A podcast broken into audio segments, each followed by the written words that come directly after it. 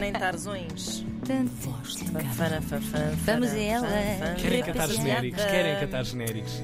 Fã, fã, fã, fararara. Oh, Tânia, Diz-me, diz-me tudo, Ana. o que é que nos trazes hoje? Então, eu Depois hoje. do teu digging no nosso mail voz de cama.rtp.pt.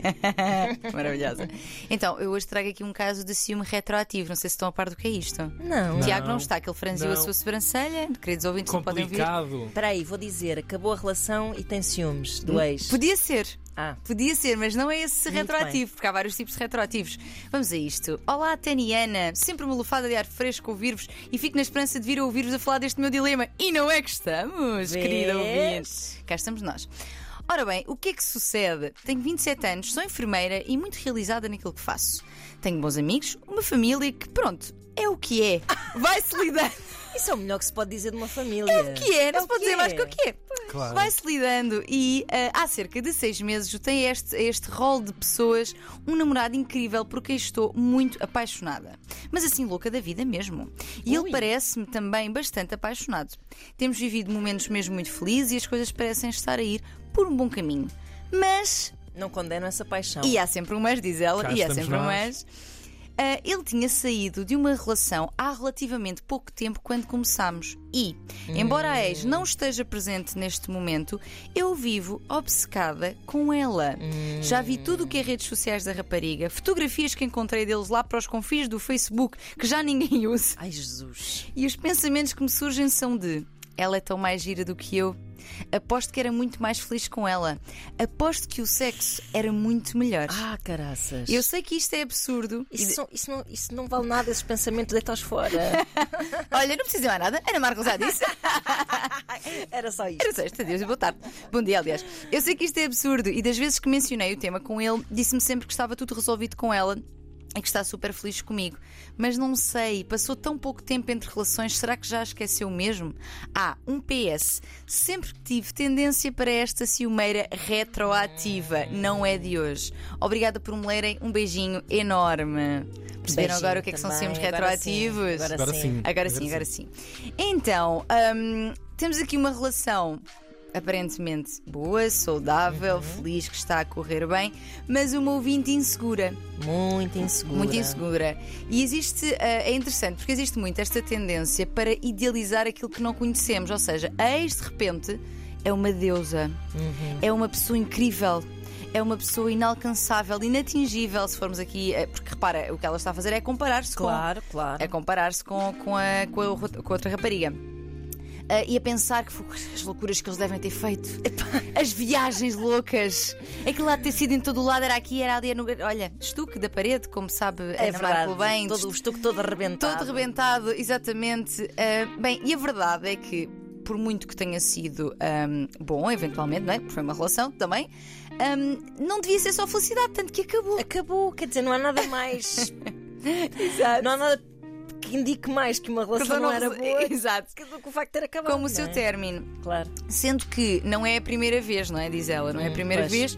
E eu diria que existem aqui realmente ah, algumas inseguranças e questões de autoestima, não é? Uhum. Porque, ah, p- para resolver, porque reparem que ela não acha só a outra incrível, ela acha-se muito pior. Pois, a questão é Não é essa. só, ou seja, a comparação por si só já é algo para a qual a sociedade nos empurra permanentemente e, em especial, às mulheres, diga-se Uhum, de passagem. Ah, ou, ou- ou então em aspectos diferentes. Os homens talvez se comparem mais em termos de ahm, carreira, sucesso, que é aquilo para os quais os Eles, empurra- claro, são empurrados são eles, não é? E as mulheres mais em termos de comparação do físico, de quão boa namorada eu sou. Claro. Isto, obviamente, são generalizações, mas é aquilo que realmente se vê mais É a narrativa que predominantemente. sim, sim, sim, Exato. que impera. Portanto, ela não só acha a outra incrível como eu sou muito pior, a outra que é mais bonita, a outra que teve melhor sexo, a outra que é, é que trouxe mais felicidade. E se no fundo ela está apaixonada pela outra? Ah, Ah, isso, era um, olha- isso era um ótimo twi- twist. Era um ótimo Era twist. ótimo. Mas Era sabes mesmo. que as obsessões, eh, e ela, ou seja, ela usa esta expressão, as opções às vezes quase que se tornam. Roçam a paixão, roçam- não é? Claro. Ou seja, a tua busca incessante por informação de outra pessoa, fotografias de outra pessoa e ver outra pessoa. É ao mesmo tempo que te diminuis, é Exatamente. que se criasse uma espécie de mitologia Exatamente. apaixonante em relação a outra pessoa. É um engraçado. endeusamento, sim, isto.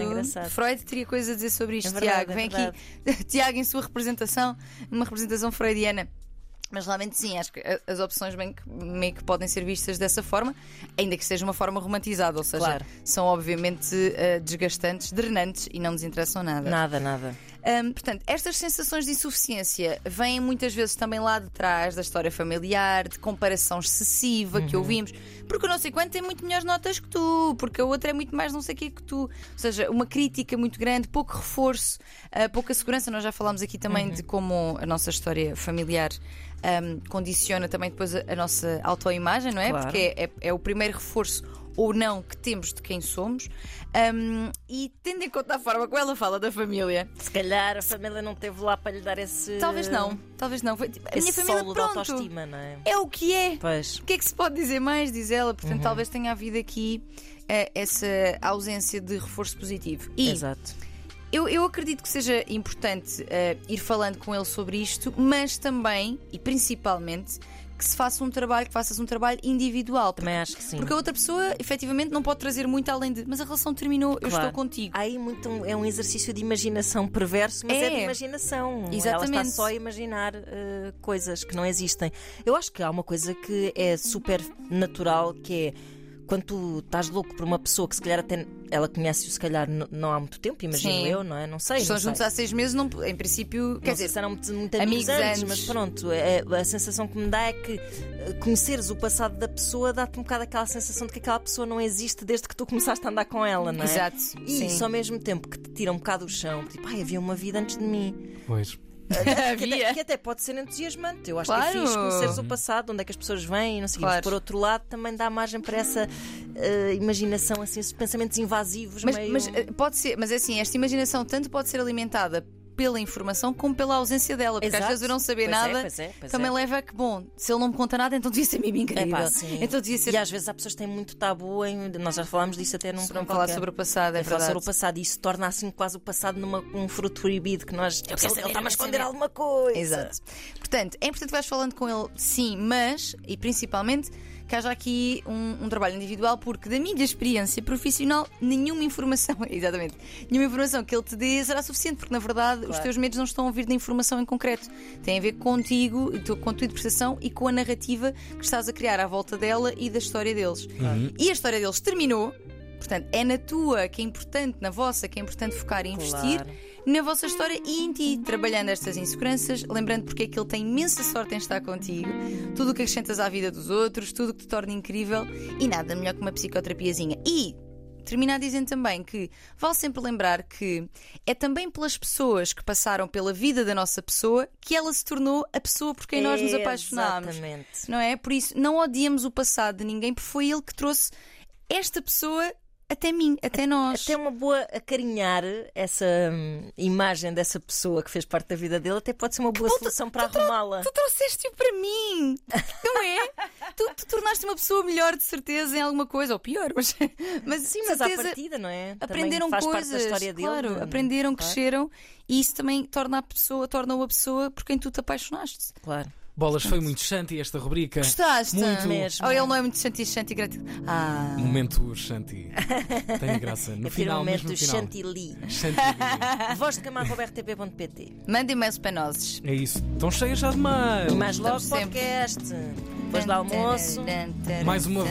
Qualquer dia, uma vez por semana, não dá aqui. Pois é. Ai, mas não tenhas dúvidas.